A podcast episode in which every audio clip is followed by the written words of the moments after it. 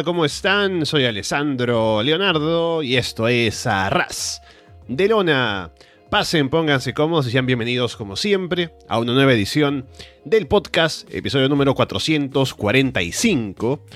Gracias por darle ese botón de play a esa descarga a través de Evox, Apple Podcast, Spotify, YouTube, Google Podcast o por seguirnos, por supuesto, en arrasdelona.com.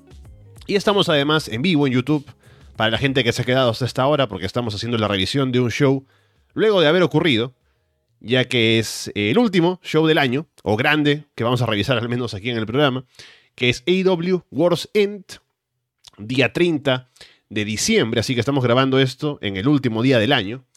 Vamos a ver qué pasó en este show, si el mundo se acabó o no, y qué tal nos pareció en general lo que ofreció la empresa de Tony Khan en esta velada, aparte con bastante hype que venía previamente por del Continental Clásica en televisión, polémica última hora con cosas como lo de Chris Jericho, ¿no? Que hablaremos seguramente en su momento.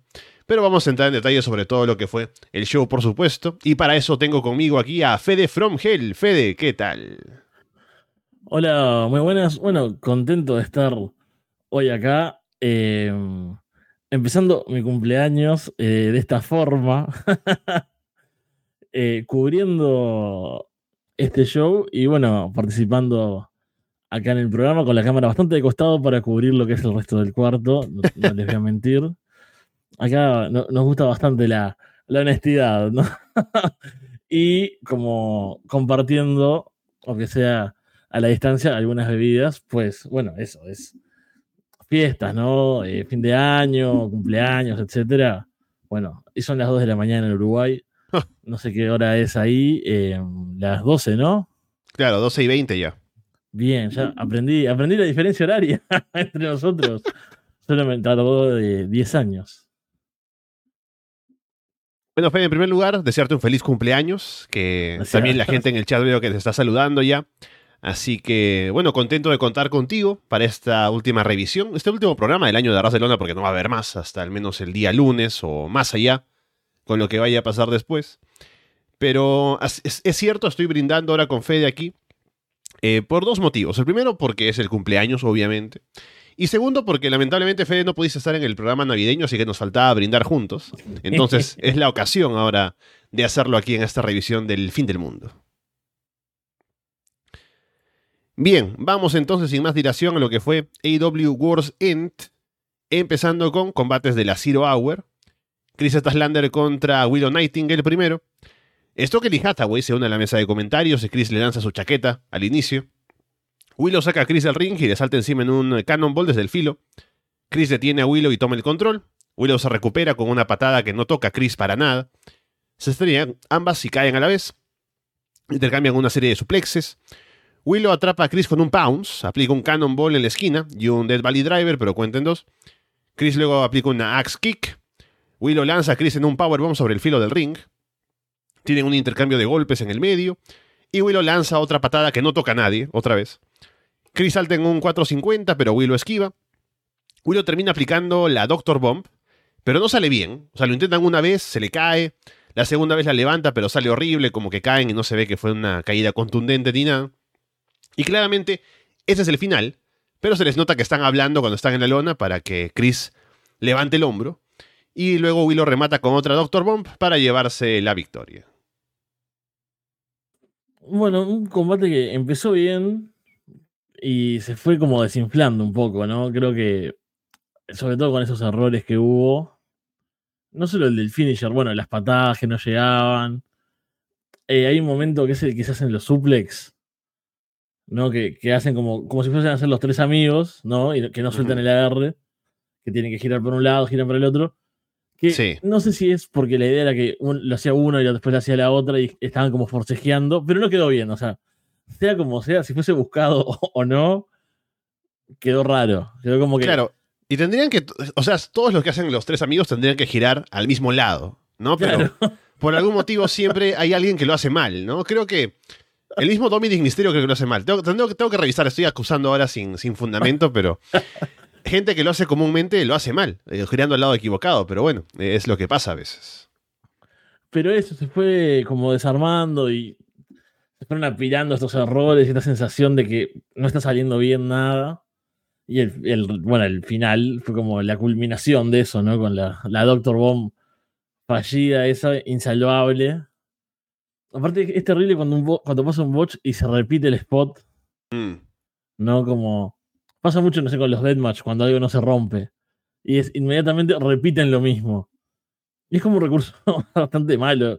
Yo prefiero cuando se eh, improvisa un poco más ahí, ¿no? Como, bueno, no, no- salió esto, hacemos dos cosas y capaz que después hago el final, ¿no? Como que no sea tan obvio como pasó en este caso, pero bueno, parte de la Zero Hour tampoco es muy grave. Son dos buenas luchadoras, no tuvieron una buena noche. Sí, el combate estaba siendo intenso. En, un momento estaba funcionando bien, pero eh, los boches, un poco el final, sobre todo, lo mancha bastante. Así que no pasa de ser solamente un combate de la Zero Hour para saber que Willow le ganó a Chris en algún momento y que eso tendría que tener algún significado para más adelante, tal vez algún reto, ¿no? Porque Chris es una ex campeona y que a Willow le gane tendría que darle algún pie a retar algún título, hacer algo, ¿no? Así que veremos qué hacen con esa victoria luego para Willow. Hay un video que ponen de Serena Deep diciendo que ha estado entrenando aislada, estudiando la división femenina.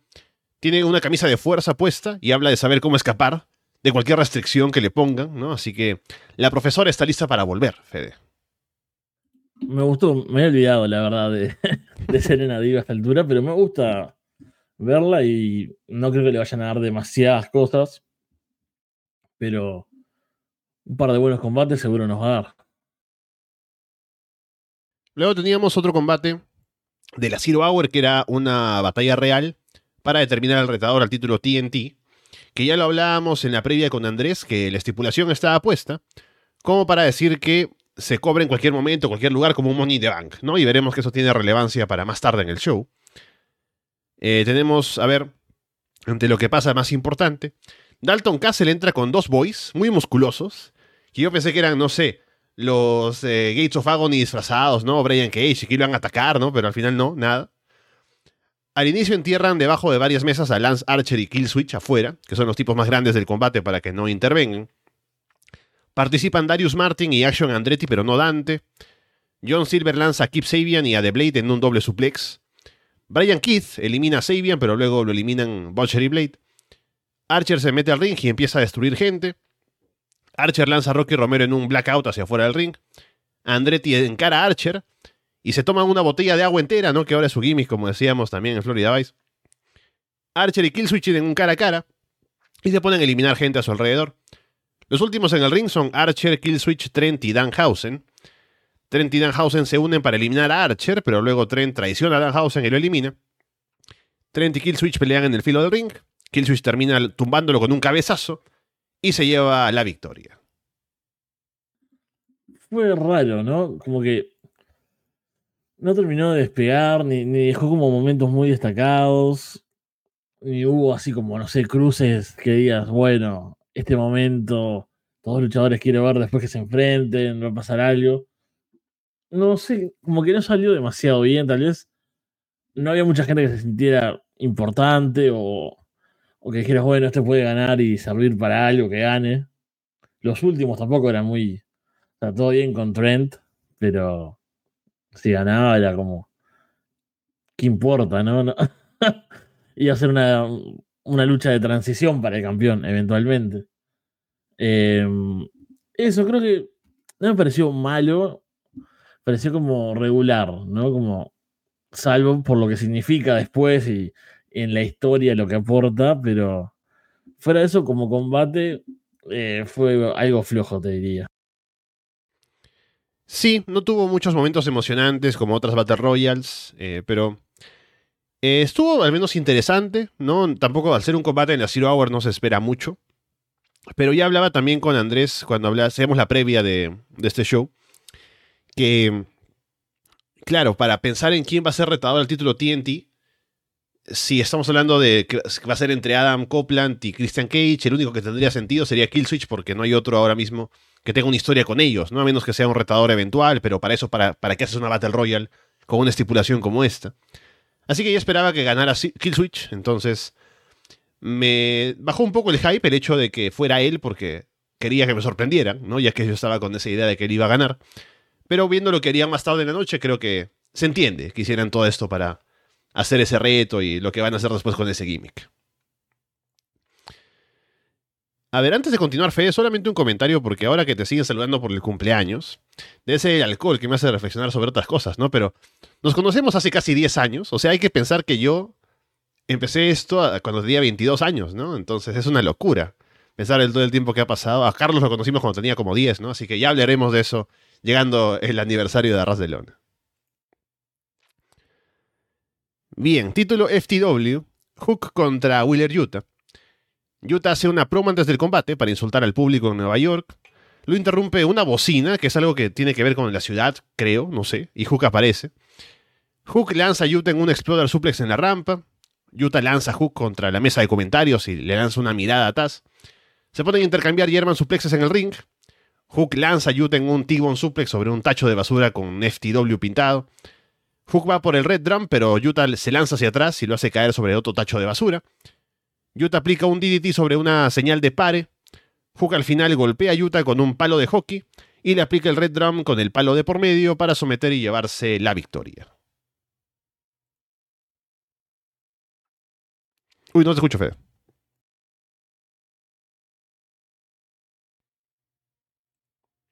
No, no, ¿qué pasó? No te escucho. ahí parece que sí, ahí parece que sí, a ver. No, te escuché por un momento y luego se fue. A ver, inténtalo otra vez. Hola, ahí. Ajá, ahora sí. No sé qué pasó. Toqué algo con, los cables ahí. Bueno. Eh, bueno, decía. En realidad me sirve para leer de vuelta lo que escribí. Me gustó el combate porque tuvo como esa mezcla de, lo técnico, ¿no? Que, puedes esperar de, de Yuta y de Hook también, ¿no? Tiene sus buenas cosas.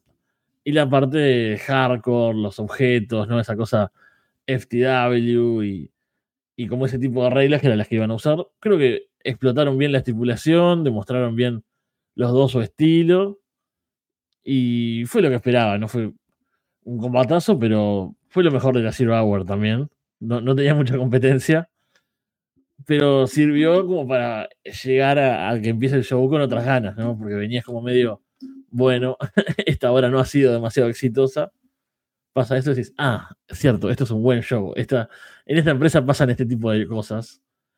Y levanta bastante el espíritu, que me parece importante, ¿no? La, Zero Hour tiene como esa función. También se supone que te puede enganchar a que lo compres si es que no lo compraste, o, o bueno, a que te resuelvas alguna forma de verlo si, si no lo vas a comprar también. Pero entretenido. Me, me gustó y creo que tuvieron bastante buena química, ¿no? Sí, creo que funcionó bien. Igual lo mejor de la Zero Hour era el combate más promocionado también de, esa primera parte del show. Y creo que estuvieron a la altura.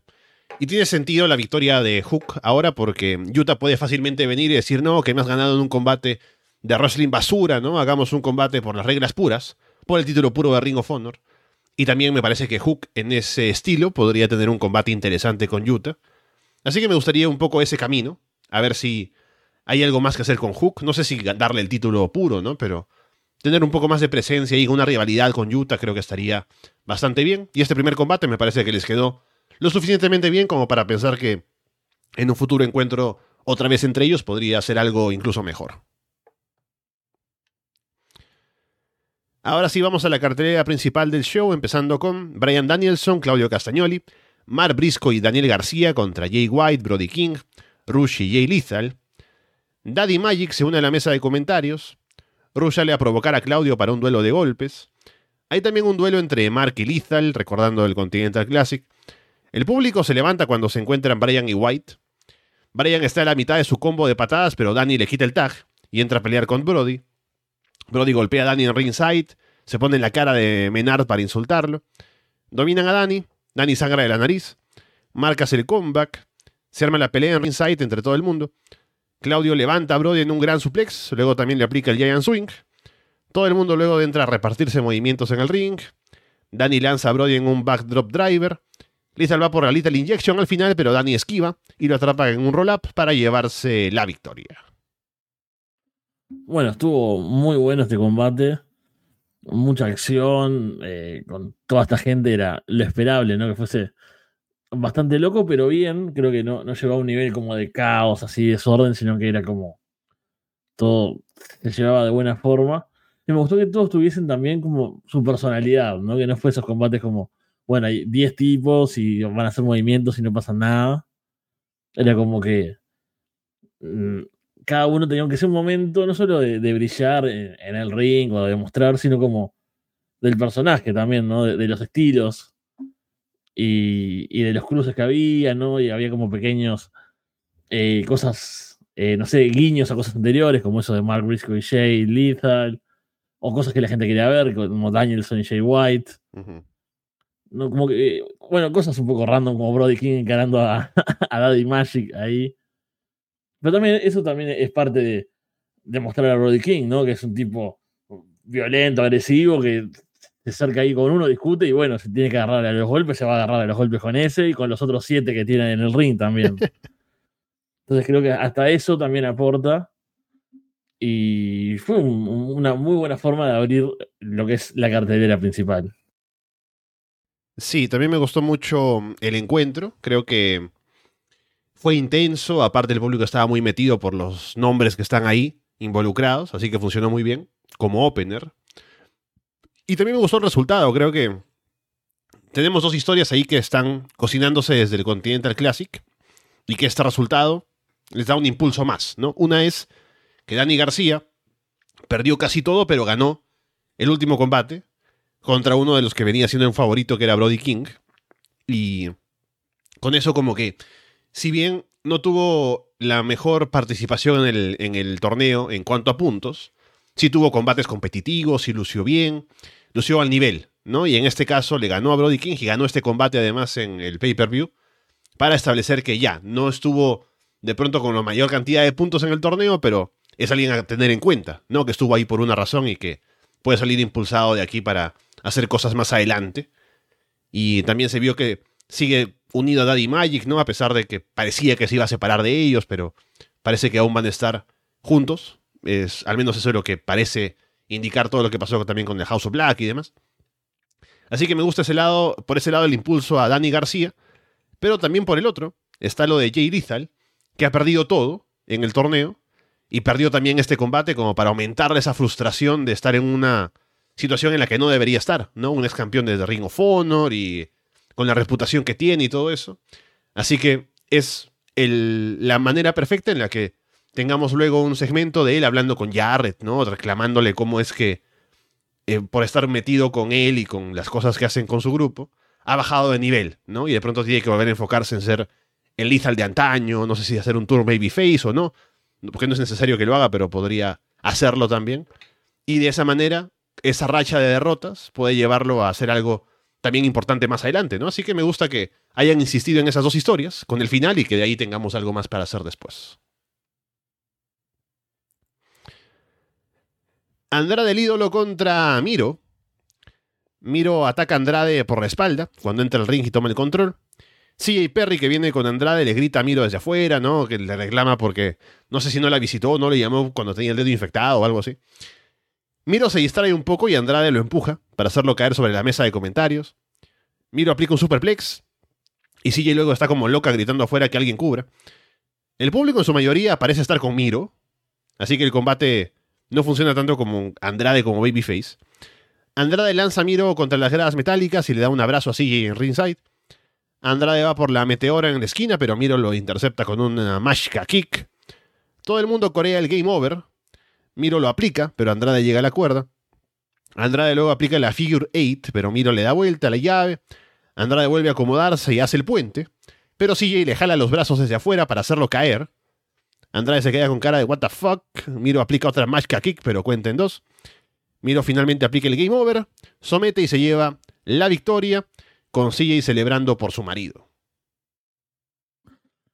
Acá pasó algo raro que para mí fue un combate entretenido, pero el ambiente capaz que fue lo que nos ayudó, ¿no? Eh, la reacción de la gente, el, posicionamiento, digamos, eh, quién era el skill, quién era el face, a quién había que apoyar lo de CJ Perry, que terminó siendo como peor, porque a mí, yo creo que ya le hemos hablado en algunas ocasiones, que nunca me gustó mucho para Miro eh, como personaje, porque me parecía que era bastante bueno de por sí.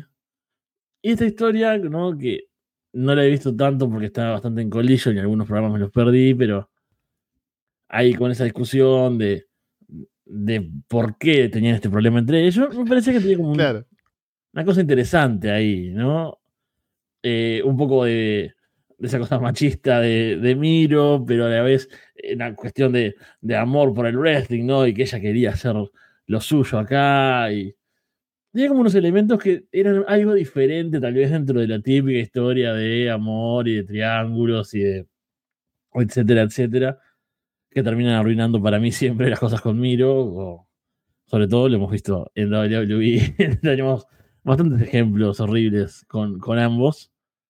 Y este final es como, bueno, ¿qué pasó con todo esto? Entonces, ¿hacia dónde va a ir? Porque van a juntarse de nuevo, ¿no?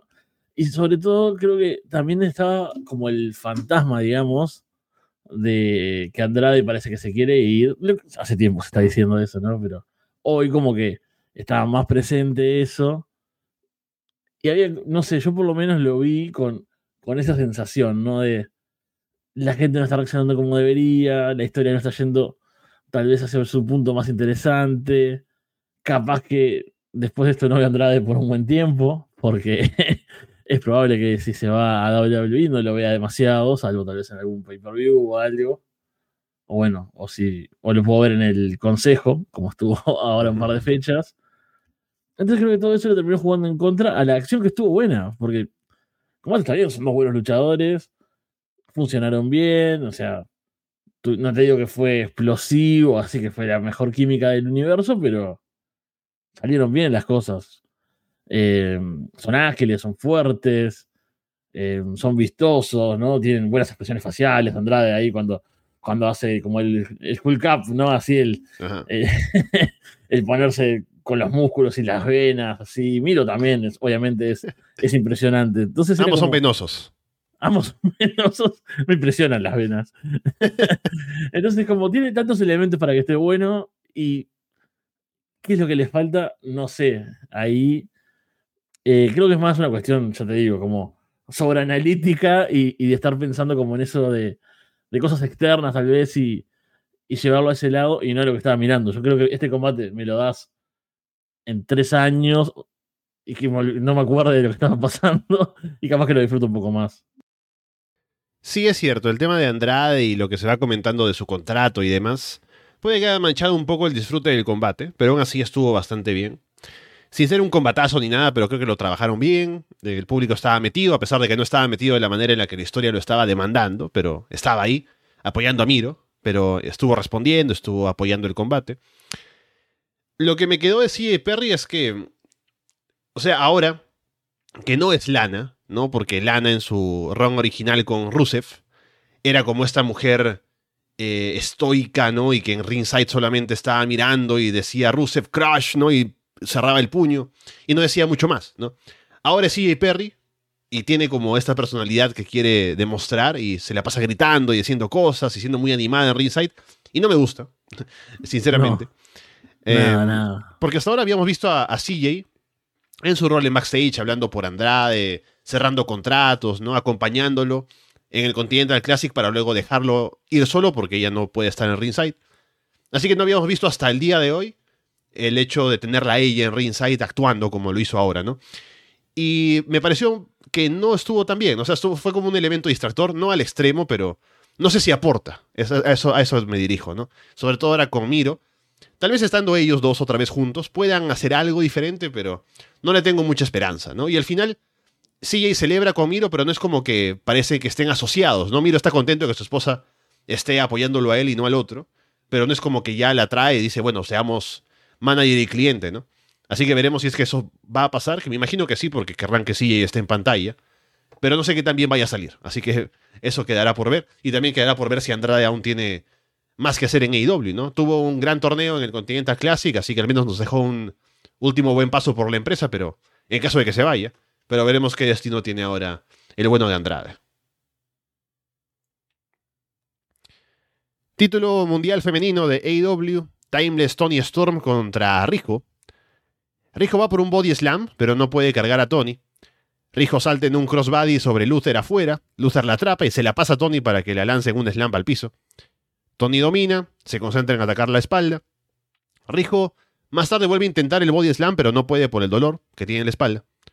Tony se sube a los hombros de Luther y corren para lanzar a Rijo desde el filo de ring hacia el piso. Tony tiene a Rijo en un Texas Cloverleaf. Rijo se acerca a la cuerda. Luther le aleja la cuerda y el referee lo expulsa de ringside. El público abuchea eso, porque el público en general también está aquí en este caso con Tony Storm más que con Rijo. Rijo se recupera, aplica un 619, luego por fin aplica el body slam, aunque no queda tan limpio, así que no es tan satisfactorio, ¿no? Cuando viste que falló un par de veces y que por fin al final ah, la va a levantar y la va a lanzar. La levanta un poco, así que no queda tan bien como para cerrar esa serie de spots. Rijo salta en un doble foot stomp sobre Tony en el filo del ring. Rijo esquiva un hip attack, pero Tony la atrapa en el Storm Zero. Cuenten dos. Tony al final hace caer a Rijo de la esquina y remata con un movimiento nuevo, al menos que no recuerdo haberla visto, que es levantándola por la espalda, cambiando a DDT, y con eso se lleva la victoria.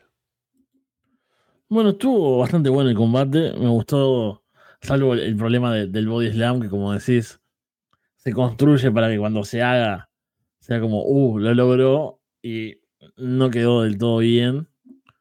Pero fuera de eso, a mí me gusta la ofensiva de, Rijo, me parece que como, muy smooth, ¿no? Como que la ves ahí saltando y corriendo y no sé, es como muy grácil, me parece, esa es la, la, palabra. Entonces, salvo las cosas de fuerza, pero el, resto de cosas le quedan bastante bien. Me gusta cómo, ejecuta los movimientos. No, era un combate que pensaba que fuese eh, competitivo de verdad, o sea, que fuese a ganar Rijo, ni mucho menos. Pero creo que lo hicieron bastante divertido y Tony Storm con sus cuestiones ahí de personaje, con Luther, con eh, eso cuando se la, carga en los hombros para ir corriendo con el filo del ring me parece muy divertido. Que lo echen me parece que está bueno también. Y que pueda centrarse el combate después en las luchadoras. Porque bueno, la interferencia está bien hasta ahí. Y lo que me pasa, que vos comentabas recién del tema del apoyo del público, claro, es que me cuesta encontrar bien eh, a Tony Storm en qué categoría ponerla, ¿no? Porque está bien, hace trampas, hace heal, domina, pero es un poco un personaje que querés, ¿no? No es un personaje eh, rechazable, me parece. ¿no? a mí al menos, más allá de, de, que te guste o no, quiero decir, ¿no? Porque hay gente que no le gusta nada. Digo, a mí me parece que es raro, entonces es como más extraño que, que, malo, ¿no? ¿no? Es como, no es como, no sé, las eh, Saraya, ¿no? Que es claramente Gil y aparte es molesta.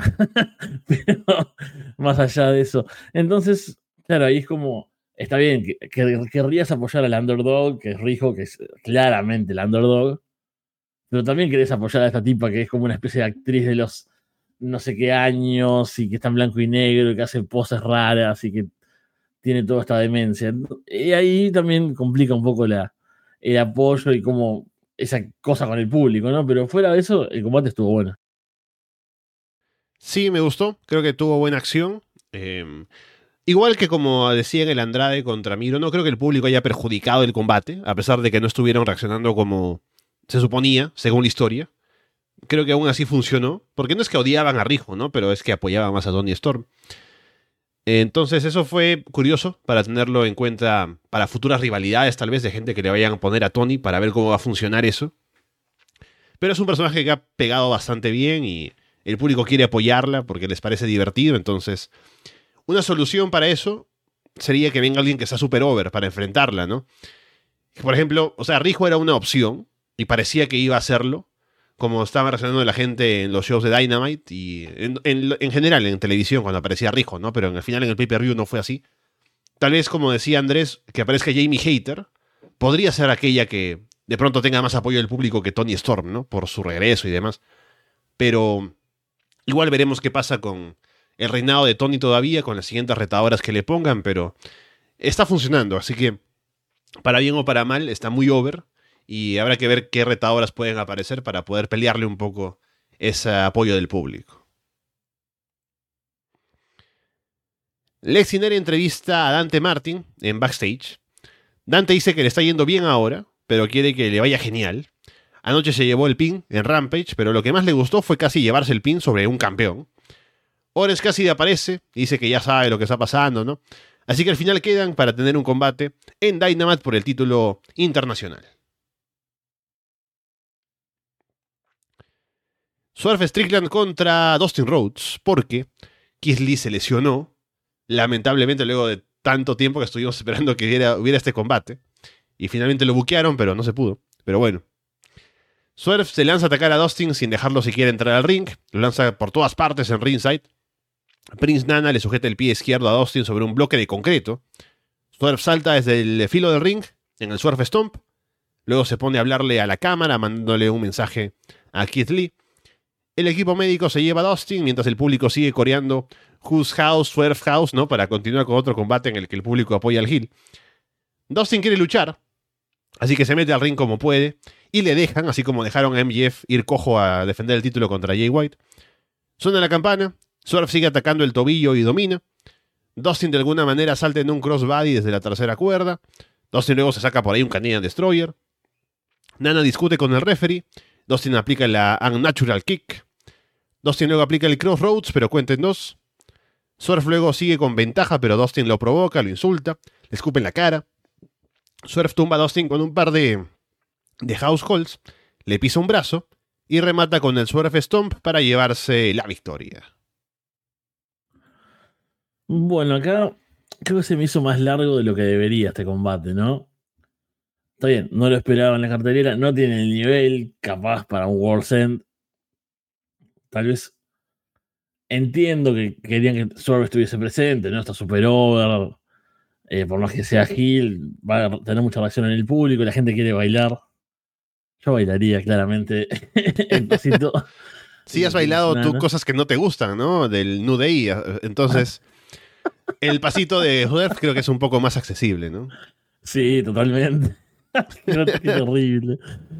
Pero cuando, cuando pasa todo eso, eh, antes de que suene la campana, ¿no? Todo el ataque en ringside, el bloque de cemento, dije, bueno, me parece un buen recurso capaz, ¿no? Eh, básicamente lo mataba.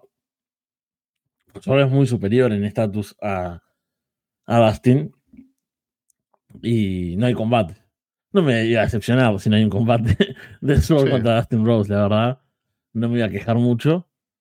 Y después cuando empieza dije, bueno, eh, viene Dustin Rose que tiene, no sé, cincuenta y pico de años de tener, que le acaban de partir un bloque en el tobillo, el combate va a ser que solo le haga el remate y gane. Pero no. y terminó teniendo un combate relativamente normal, no sé cuántos minutos, pero hasta que hasta tuvo ofensiva. Y no fue que tuvo como un momento así de, de revival que se levantó y con, no sé, un último impulso de adrenalina intentó algo. Tuvo un momento, no sé, atacó dos o tres cosas seguidas, ¿no? Como que. Y ¿por, qué, ¿por qué están haciendo esto? Este show dura tantas horas. Me pesa un poco en eso también. No me pareció que fuese grave tampoco, pero me pareció que Dustin tuviese que. Porque lo- los comentaristas también lo ponen over, ¿no? Como. Bueno, Dustin en la derrota demuestra su corazón y, y lo valiente y que lo que resiste. Y es como, bueno, no sé si me importa hoy en día que Dustin demuestre algo de eso, ¿no? Sí me gusta que demuestre que Swerve es despiadado, que es superior, que es soberbio, ¿no? Que, que se confía y que tiene todo, todo esto que ya lo, hemos visto siempre y es maravilloso. Pero que me parece que a veces, lo hemos visto en otros combates, All hace muy bien esto de que ah, todos quedan bien, ¿no? En la derrota, es un buen combate, pero a veces no es, no es necesario. y es gracioso porque es una queja que yo puedo haber tenido mil veces de decir, en la derrota se puede quedar bien igual, ¿por qué no lo hacen? y ahora cuando alguien queda bien en la derrota digo, eh, ¿qué necesidad de que quede bien en la derrota? Si podría quedar quedado mal. Pero bueno, algunas veces alguien tiene que quedar mal y no está mal, justamente. Sí, creo que nadie se hubiera decepcionado si el combate terminaba con esa primera parte, ¿no? De Swerve rompiéndole el tobillo y que se lo llevaran los médicos incluso. O si no, que volviera y que le ganara en un par de movimientos. Creo que nadie se habría quejado, ¿no? Yo ciertamente no lo habría hecho y creo que el público estaba contento con Swerve ganando, ¿no? Que no abucharon ni siquiera de que se llevaron a Dustin, que lo lastimó ni nada. Porque Swerve está suficientemente over como para salir, hacer el baile con Nana y ya está, ¿no? Y listo. Nos vamos a casa. Eh, pero bueno, el combate al final estuvo divertido, ¿no? O sea, sin, sin tomar en cuenta que fue dentro de un pay-per-view, que fue innecesario y todo eso. Fue un buen combate. Pero sí, sentí que solamente, ya sabemos que es el trámite para que Swerve lastime a Dustin y le envíe ese mensaje a Keith Lee, que al menos eso hicieron para que la historia continúe y tengamos un enfrentamiento ya la próxima vez que Keith Lee esté disponible, que no sé qué tanto tiempo lo tendrá fuera esa lesión que está sufriendo. Pero al menos ese camino está marcado con Dustin siendo amigo de Keith y todo eso. Así que ese es el destino. Ya esto fue solamente un paso. Así que el argumento es si el paso tenía que ser tan largo o no. Pero bueno, ya lo tuvimos. Fue un buen combate, pero podría no haber estado ahí. Chris Jericho, Sammy Guevara, Darby Allen y Sting contra Ricky Stars, Big Bill, Konosuke Takeshita y Powerhouse Hobbs. Hay abucheos para Jericho cuando da el tag para entrar al ring, Así que, a ver, vamos a hablar de esto primero, ¿no? Porque si no, va a ser un tema que va a entrar en medio del combate. Durante el día de hoy, o la madrugada, entre ayer y hoy, eh, salieron por ahí algunos comentarios de Kylie Ray, sobre todo, que hizo público alguna queja acerca de un comportamiento inadecuado de Chris Jericho, posiblemente acoso sexual, ¿no? Según lo que estaba describiendo. Así que por ahí había como algunos otros eh, testimonios, pero no, ha sido como un evento como del Speaking Out, ¿no? Que salen varias historias, sino que ha habido un poco de, de comentarios en, en, de cierta manera, especulativos también, sobre el comportamiento ayérico, sobre los acuerdos de no, eh, de no comunicación pública acerca de algunas cosas, ¿no? Y ese, tipo de, de asuntos. Entonces mucha gente, estaba diciendo que, bueno, lo adecuado sería que Jericho no esté en este show y que Tony Khan y la empresa tomen acciones, ¿no? Em, pero bueno, a ver, yo sin tener que ser, no sé, no tampoco quiero eh, quitarle valor a una acusación que es tan grave como la que se, está haciendo, se le está haciendo a Jericho, ¿no? Pero hay una presunción de inocencia, o sea que uno es inocente hasta que se demuestre lo contrario, ¿no? Hay que tener una investigación, seguramente, habrá que tomar alguna acción, lo que sí me, me ofendería de IW es que, ya, tenemos este show el día de hoy y la acusación salió hoy mismo. No culpo a la empresa de no hacer una declaración pública todavía porque tienen este show que presentar y Jericho es parte del show. Y de momento no hay nada que de pronto demuestre que Jericho fue culpable. Entonces, dejemos que pase este show. Ya pasó lo que pasó, que es que el público abuchó en su gran mayoría, ¿no? Pero, no sé si no he visto la rueda de prensa, me imagino que algo tendrán que haber dicho pero tendría que salir la empresa a decir ya, o al mismo Jericho, ¿no? A decir, esta acusación es tal y cual, y no es así, no sé, eh, tengo ahora la... Estamos en proceso de demostrar que eso no es verdad y demás. O sea, hay que llevar un proceso para que eh, se pueda demostrar que eso no es cierto, ¿no? Y la empresa tiene que confiar en Jericho en el sentido de pensar que no es cierto para haberlo dejado participar en este show. O sea, tiene que haber conversado él con ellos y decir que no, no es así, y haber empezado un proceso y eso sacarlo recién ahora, después del show. Este, me parece que eso está bien. Solo que en caso de que no se haga, eso sí estaría mal, ¿no? Que de pronto pensemos ignorar el, tema y que no se hable nada de eso y le preguntan a Tony Khan, ¿qué opinas de Jericho y su acusación? Y dice, oh, no sé, Jericho es alguien muy talentoso, ¿no? Nos vemos en Dynamite el miércoles, ¿no? Eso sí sería ofensivo, obviamente. Pero la empresa tiene que eh, hacerse cargo de la acusación, pero de manera correcta y no creo que solamente por una acusación que sí es grave y es algo que tiene que investigarse, no solamente por que eso se haga público el mismo día, tiene que ya empezar a crucificarse Jericho, ¿no? No, lo estoy defendiendo, porque no sé si es cierto o no, pero hay un proceso para poder llegar a tomar una decisión. Sí, es que es un poco de los problemas. Acá podríamos hablar largo sobre esto y nos iríamos del wrestling claramente. tema de las redes, ¿no? Y de, cómo la vida parece que está ahí solamente y, no es solo eso. Mm y justamente es una empresa, hay procesos, incluso cosas legales que hay que eh, seguir. Entonces, yo hoy, hoy de mañana, cuando vi todo esto, y después fui viendo un poco durante el día, la gente esperando, ah, eh, no se pronunció, nadie dijo nada. Bueno, pero el mundo no está en Twitter nada más. no, no va a salir, ya bastante mal, ya bastante demasiadas cosas salen a veces por ahí, como para que, este, no sé, Jericho tuiteando al respecto, este, Tony Khan y más si va a haber una rueda de prensa después del show, si va a haber un show importante, la, atención la quieren llevar a otra parte. Y lo que quería agregar un poco de, contexto, que el que lo largó esto fue Nick Hausman, que es un, periodista este como que, que, filtra las cosas de CM Punk o el que tenía las informaciones de CM Punk por lo general. Y lo comparó con Harvey Weinstein, que es un caso bastante conocido.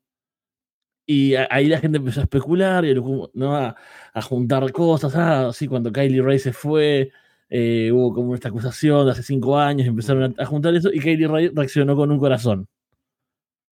¿No? Eh, como apoyando lo que, lo que está diciendo esta gente, pero no hay mucho más que eso. Y tampoco estoy queriendo defender a, a Jericho. Y, si pasó lo que pasó, que se haga el proceso correspondiente y que pague lo que tenga que pagar de la forma que sea.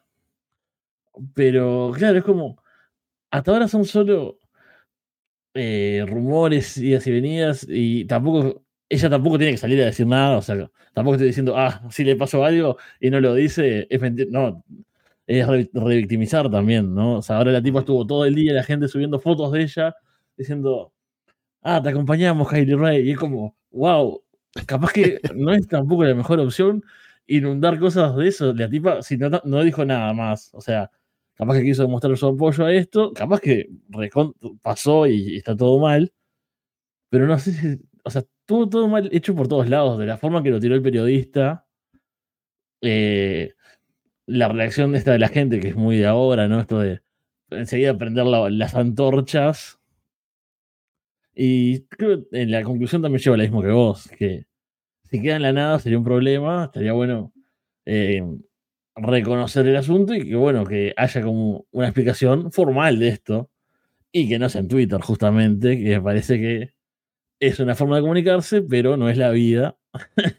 y ese es un poco el problema que está detrás de todo esto también, además del, problema en sí mismo, obviamente. Sí, y así yo opine eso, y eh, también, así como lo dices tú, Fede, de todos modos es incómodo ver a Jericho en el ring en medio de toda esta acusación, ¿no? Porque hay cosas por aclarar, entonces la gente no sabe qué pensar y qué, qué, pasa si al final es cierto, ¿no? Pero es por eso que hay esa reacción con Jericho también. Pero bueno, quitando eso del medio, hablemos del combate. Darby sube a una esquina para saltar en un coffin drop, pero Don Callis distrae desde afuera y Takeshita lo hace caer. Takeshita lanza a Darby en un enorme Blue Thunderbomb desde la tercera cuerda. Dominan a Darby. Hobbs y Bill lanzan a Darby de un lado a otro del ring. La gente pide Sting y Sting hace el comeback. Jericho y Sting aplican Stinger Splashes. La gente corea NDA.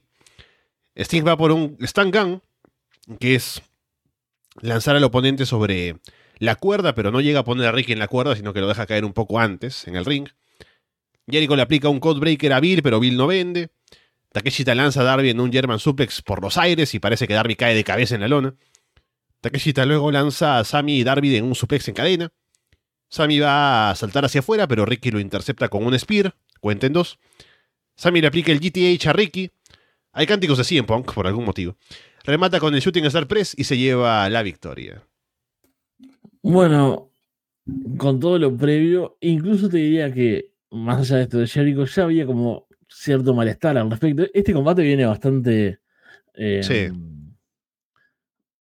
Mm, no sé, bastante curso, ¿no? Como, eh, ya mal planteado desde el comienzo, esto iba a ser un combate por el título de pareja con Kenny Omega y Cruz retando, Kenny Omega ausente por enfermedad, se hace esto un poco de la nada, se siente raro, entonces también ahí hay quejas del buqueo, de los títulos de pareja no están presentes, qué están haciendo con la familia Don Cali, eso también es algo que se puede debatir, ¿no? Que es algo para otro momento, para Florida Vice, más que nada, ¿no? que, le van viendo semana a semana. Entonces ya tiene como todo ese trasfondo y lo hace negativo. La acción estaba bastante bien, porque bueno, tenés gente muy buena, tenés a Gabriel, a Takeshita que hace locuras en el combate que. Y a la vez, cuando es, es, una sensación rara, porque lo ves haciendo eso y decís, ¿por qué está en este combate 4 contra 4? super random, porque eres un agregado totalmente ni secundario, ¿no? Como terciario. Aparte, al, inicio pensaron ni siquiera ponerlo, ¿no? Porque yo recuerdo, no sé si es el efecto Mandela, ¿no? Otra vez voy a, voy a mencionar esto. Que anunciaron en un primer momento que estaban Hobbs y estaba Fletcher, no estaba Takeshita, y luego lo cambiaron. Claro, me pasó lo mismo, incluso eh, voy, a, voy, a, seguir yo tengo estas dudas con los efectos Mandela todo el tiempo, ¿no? Pero, ¿hubo porra de arras de lona? Sí, sí, sí, sí hubo, sí hubo. Bien, vos la mandaste, yo vi una notificación, después, como tengo problemas con las notificaciones de Telegram, no las vi más y no supe dónde estaba. Y la busqué. Cuando estaba mirando el primer combate, el de Willow, la busqué. Dije, no, capaz que nunca lo mandó, capaz que soy yo que. y no lo hice, pero hicimos una interna con, con amigos. Y yo en el Battle Royale puse taquillita. Y después cuando, cuando vi los afiches, las, las carteleras, las gráficas, dije, pero si taquillita está en este combate, soy, soy tonto. ¿Qué- ¿Por qué lo puse en dos combates entonces? Sí, para mí no estaba. Bien, no, realmente no estaba entonces. O bueno, los dos tenemos el mismo problema. Pero volviendo al, al combate, eso, la- lo, lo arruinan varias cosas, la acción en sí está buena. El resultado es raro, porque vos qué pensarías de esto, que Sammy y Jericho van a luchar por el título. Entonces, con lo que Claro. pasó hoy, capaz que hubiesen hecho otro final. Y bueno, y después trabajaban esto de otra forma. Y no quedaba como la sensación de, "Ey, este tipo está acusado de algo y le acaban de dar probablemente otra oportunidad titular, además de haber ganado a los campeones. Parece que es como, son cosas extra lucha, pero que obviamente terminan repercutiendo en, en la sensación del combate, que ya te digo, con todo esto, y con la reacción de la gente y todo, no ayudó nada, a pesar de que tuvo buenos momentos de acción, que tampoco fue demasiado brillante, ¿no? Porque bueno, tenías a, a Sting, a Jericho que le bajaban un poco el ritmo más que nada. Sí, No y aparte entre mal. ellos hubo momentos en los que como que querían hacer algún spot y como que demoraban un poco, no se coordinaba bien, ¿no? No sé qué pasaba, pero sí. Igual el combate estuvo bien en acción.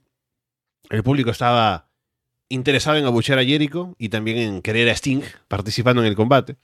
Así que funcionó bien por ahí y también tuvo buenos momentos de, de acción en el ring. Y tuvo la despedida de Sting luego eh, del combate, ¿no? Ya en su gira de retiro, básicamente. Así que eso también estuvo bonito. Pero sí, lo que nos va a quedar de esto es ver qué pasa con Jericho y Sami en ese camino a retar al título, en medio de toda la polémica también. Así que tendremos que ver qué pasa por ahí. Tenemos luego el combate por el título TBS, Julia Hart contra Abaddon. Con lo de las House Rules, dicen que está permitido morder en el combate. No sé si en el resto de combates no se puede, ¿no? Habrá que decirle a John Moxley. Hay un cántico de This is Spooky. Se ponen cara a cara, se agarran del cuello. Julia lanza a Abaddon a la lona. Julia luego lanza a Abaddon en un suplex en ringside y a partir de ahí domina. Abaddon le muerde el brazo a Julia para salir de una llave, luego le muerde el otro para hacer el comeback. Julia aplica el Lariat a la nuca, encaja el Heartless, pero Abaddon sale de la llave. Julia distrae a la referee, Sky Blue aparece y hace caer a Abaddon desde una esquina. Abaddon baja del ring y pelea con Sky. Julia aprovecha para bajar y golpear a Abaddon por la espalda. Julia ya en el ring remata con un moonsault que no queda tan bien, porque al final como que no sé si quiere caer de pie o de pronto se arrepiente del salto, no sé, pero queda raro al final. Pero con eso Julia se lleva la victoria. Bueno, un combate que creo que estuvo, estuvo bien a pesar de la intervención. No soy muy fan de las intervenciones. Eh, tampoco de Sky Blue, así como su fa- faceta oscura, no, no me llama demasiado. Pero bueno, ya veremos cómo evoluciona eso. Julia Hart me gusta, me gusta que tenga oportunidades, me gusta que esté en un pay-per-view, que sea campeona. Abaddon me ha llamado la atención mucho siempre por, por, el por la presentación, más que por el personaje, porque en realidad no tiene mucho más que, que lo visual y que, bueno, la actitud, pero no, es que tenga promos, por ejemplo, ¿no? no es que hable demasiado, digamos. Pero buena reacción de la gente, ¿no? Como con los cánticos al principio. Y creo que se está desenvolviendo bastante bien en el ring. Eh, no es de las luchadoras top, pero ha mejorado, al menos de lo que yo recordaba haber visto. En Collision le había un squash que tampoco da para como tener demasiado, demasiadas opiniones, ¿no? No podés juzgar demasiado por un combate de dos minutos de un squash. Pero creo que con la presentación, con la mejora que ha tenido, hicieron que el combate funcionara. No es un combatazo tampoco, pero funciona bien, las dos tienen sus momentos. Julia termina ganando un poco gracias a la, a, a la aparición de Sky Blue también, así que como que este es un combate que está bien que todos queden bien, no como el otro que, que decía más temprano. Y sí, una lástima el moonsault final ese. No sé si es por la distancia también, ¿no? Como que parece, como que no le pegó nada, básicamente, no, no le cayó. Sí, es como que se arrepintió, como que saltó y luego no se comprometió en el moonsault, ¿no? Como que quiso retroceder al final, se, se preocupó de que iba a caer mal, no sé, pero Quedó raro. Y- se quedó, es- quedó raro, sí, sí, sí. Y es una pena porque termina el combate es como, ¿cómo va a ganar con esto? Que no, no le hizo nada. ahí es cuando, ese es el problema, ¿no? Veces de, y claro, no, no hay una improvisación ahí. No, no, no, se- no puede haber otra cosa porque está pactado que, que sea de esa forma. Y es una pena, pero no sé, me gustan ambas. Creo que tienen bastante margen de mejora, pero en el buen sentido, digamos, ¿no? De que son jóvenes. Ahora no sé en realidad qué edad tiene, pero no puedo decir que parece joven porque parece una zombie. Así que no, joven no parece, pero creo que no lleva tantos años luchando. Así que eso, correcto y da como esperanzas al futuro, digamos. Estaba buscando la edad de Abaddon. Según dicen, aquí tiene 31 años Abaddon, así que ahí está el dato.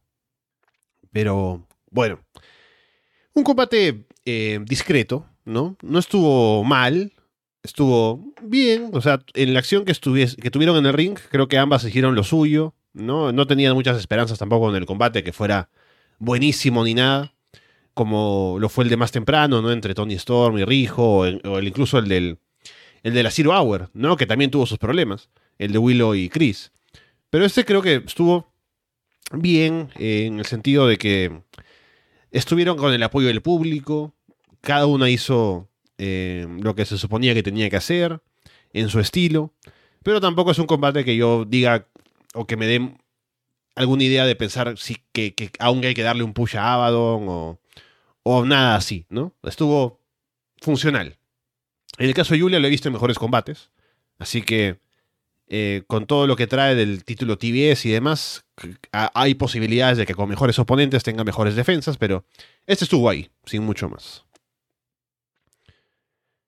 Título TNT en juego, combate sin descalificación. Christian Cage contra Adam Copeland. Tremendo combate. Adam viene con el atuendo de WrestleMania 22, el combate con Mick Foley, que casi lo tuiteo, pero me tardé y luego nadie lo dijo en comentarios y ya dije, bueno, si lo digo ahora, nadie va a pensar que soy inteligente, ¿no? Porque ya lo dijeron. Christian viene con Nick y Shayna Wayne.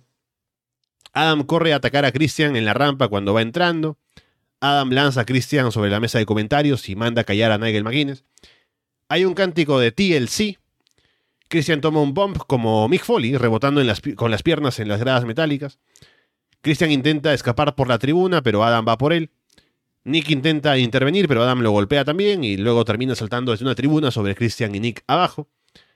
Adam luego camina por la barricada como si fuera Commander para saltar sobre Christian en ringside. Adam va por un spear en la esquina, pero Christian esquiva y Adam se golpea en el poste. Christian luego le pisa el cuello a Adam en las gradas metálicas y domina. Adam sangra de un lado de la cabeza. Christian golpea a Adam en la espalda con un palo de kendo, lo ahorca con el palo también. Christian arma una silla sobre Adam, boca abajo en la lona, y se sienta ahí para aplicarle un Boston Crab. Christian hace que Nick le pase un pedazo de metal, pero Adam es quien al final le pone eso en la boca a Christian en un crossface. Adam levanta a Christian en una catapulta para que se golpee la, cara en una escalera. Ambos suben la escalera y Christian aplica un Sunset Flip Powerbomb desde arriba. Arman una mesa abajo del ring y la gente pide fuego. Adam va por el concierto, pero Nick le quita la silla y Christian aprovecha para darle un golpe bajo con esa silla. Adam le lanza la silla en la cara a Christian dos veces y le aplica un spear sobre la mesa apoyada en la esquina. Cubre, pero Shayna Wayne saca al referee del ring. Nick golpea a Adam con el título TNT y le aplica un Wayne's World en ringside. Christian en el ring remata con el kill switch, pero cuenten dos. Le prenden fuego a la mesa afuera y Adam lanza a Nick en un powerbomb desde el filo ahí encima. Lamentablemente no rompen la mesa, ¿no? Porque eh, Adam como que lanza a Nick muy arriba y Nick como que se desliza y luego rueda hacia atrás en la mesa y la mesa se queda intacta. Christian intenta usar el título TNT, pero Adam le da una patada baja y remata con el kill switch para llevarse la victoria. Luego Killswitch eh, aparece y ataca a Adam por la espalda, le aplica un choke slam, otro sobre una silla. Luego quiere cobrar su oportunidad por el título TNT, pero Christian lo detiene y le pide que le entregue ese contrato a él. Killswitch lo duda, pero Christian lo convence. Así que Killswitch le da ese, ese contrato. Christian lo firma, le entrega el contrato al referee. Suena la campana. Christian remata a Adam con un spear y se lleva la victoria para recuperar el título TNT que había perdido dos minutos atrás. Es el mejor. Christian es, es maravilloso. Qué tipo glorioso. Em, me gustó todo, me pareció todo muy divertido. Creo que es el mejor combate de Adam en, en mucho tiempo, contando All Elite y contando lo último que le había visto en WWE. También es que recuerden que mi, mi- mi memoria tampoco es demasiado, así que sé que es un buen combate. pero me gustó porque tuvo, tuvo intensidad, tuvo. No tuvo drama, no tuvo esta cosa de. No de, de actuación que estabas viendo. ¿Te acordás? Cuando- sobre todo en los últimos tiempos en WWE, ¿no? Que Claro. cuando estaba con el Judgment Day y hacía esas promos largas. y era como- ahora sé actuar porque fui a clases y, y quería como demostrar todo eso y también a veces en los combates se llevaba eso y los hacía aburridos. Y acá era no, acá era intensidad, era como más real, ¿no? Era como eh, esta cosa de ex amigos enfrentándose, pero sin el drama, ¿no? Sin, no hubo frases así, ¿no? Como se supone que eras mi hermano. No, no fue Anakin contra Obi-Wan, ¿no? Episodio Claro. 3. Tú eras el elegido, ¿no? Solamente hubo un Go fuck yourself, que con eso ya nos bastó a todos. No, you were supposed to bring balance to the force, not destroy it. No, nada. O sea, viniste aquí para luchar conmigo, no contra mí. No, no hubo nada de eso, por suerte. Obvio que hubo intervenciones, era esperable. La, la estipulación le iba a ser favorable en eso a, a Christian Cage. Gana Adam. Yo me quedo triste porque acá soy como el público de Long Island apoyando el Hill. Pero es que es inevitable porque Christian Cage es muy bueno.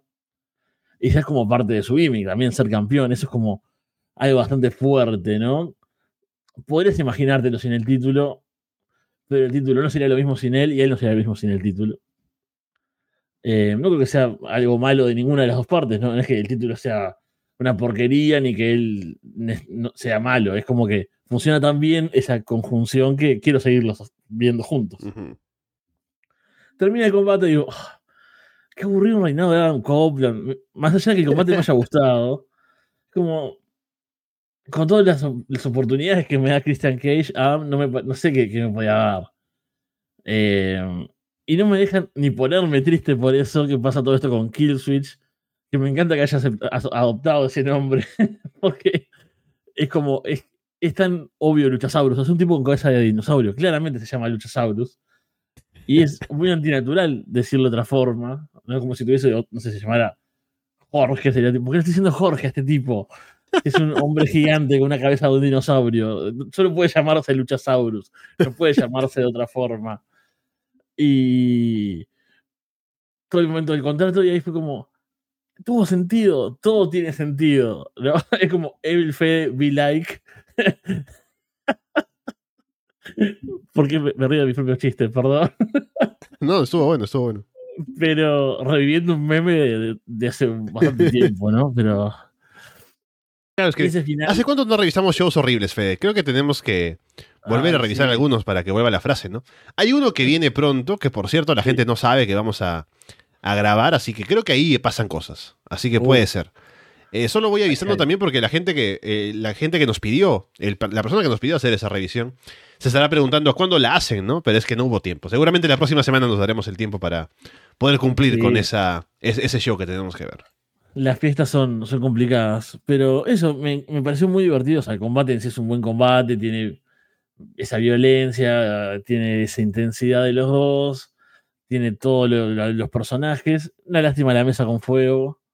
Entiendo que, que tal vez por cuidarlo un poco, ¿no? Por no partirlo de, Sí. de nuca contra la mesa, pero bueno, esos spots, si hay que hacerlos, para mí hay que hacerlos full, ¿no? Hay que ir a todo y cuidándose, obviamente, no quiero que los luchadores se maten en, en la acción. Y el final es otra obra maestra de Christian. No sé qué pasará acá en adelante, seguramente tengan otro capítulo. Ahí capaz que sigan Adam, y ahí sí terminó triste, pero mientras tanto, que viva el patriarca. Qué bien que dijiste el patriarca en el patriarcado, porque si no. Casi, casi, cae. casi se me fue. ¿eh? Yo estaba preparado para cualquier resultado, porque mm, la historia un poco que apuntaba a que Adam ganaría, ¿no? Porque hubo esta rivalidad con Christian sacando a la madre que falleció y todas las, atrocidades que ha hecho como Gil. Entonces uno pensaría que es el momento de que Adam, como el babyface, venga y tenga ese momento de ganarle y callarle la boca. Y lo hizo. Pero también estaba la idea de que Christian aún tiene tanta cuerda como campeón TNT que quisiéramos seguir teniéndolo ahí. Ahora, sobre todo, que ha añadido a Shayna Wayne y su dinámica con los hijos, ¿no? Con, con Nick, con Killswitch. Que Nick es como el preferido y Killswitch es como el, el, niño maltratado, ¿no? Por el padre. Entonces me gusta esa dinámica y vamos a seguir viéndola seguramente. Pero, como decías bien, Fede, esto de tener el título TNT asociado a su personaje es algo que le viene muy bien a él y al título. Entonces era como esa doble forma de ver esto, ¿no? Chris- eh, Adam tendría que ganar, pero Christian tendría que seguir siendo el campeón. En un mundo ideal. Y ese mundo ideal pasó. Aquí, en este fin del mundo. Porque Adam ganó, pero Christian también se quedó siendo el campeón. Así que me gustó lo que hicieron, a pesar de que fue un poco entreverado, ¿no? Que hacer un combate en el pre-show para tener una oportunidad mismo Money the Bank para cobrar y que se cobrara y que Christian recuperara el título. Pero funciona, porque Christian otra vez obligó a su hijo menos preferido a que le entregara su contrato y lo aprovechó para recuperar el título.